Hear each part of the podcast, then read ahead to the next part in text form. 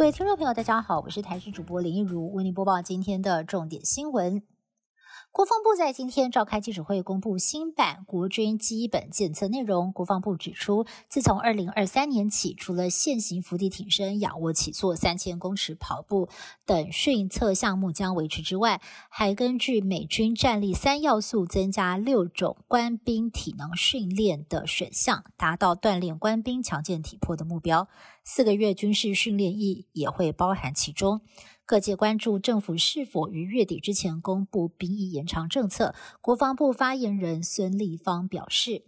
国军了解此事重大，但是牵涉的因素很多，而且牵涉的单位不止国防部，还包括了更多的部会。至于何时公布，现在没有进一步的说明。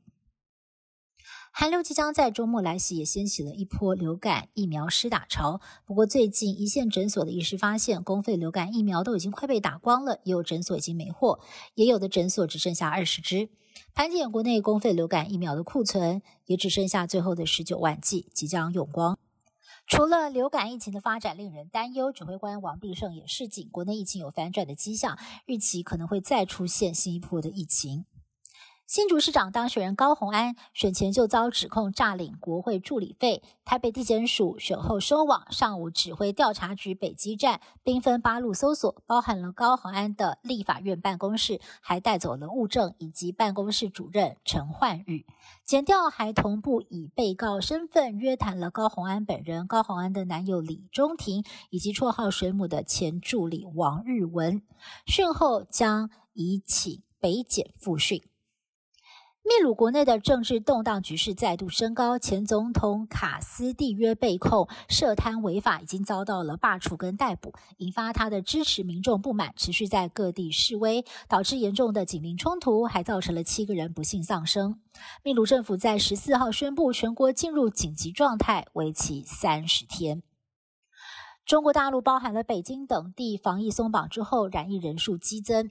而染疫病故的长者也大量增加。北京当局担心人心浮动，严格的过滤跟审查网络，限制讨论空间。世界卫生组织官员表示，中国突然的松绑防疫、放弃清零政策，导致疫情失控。这样子的说法其实不正确，因为早在中国松绑防疫之前，确诊病例数就已经呈现爆炸式的成长了。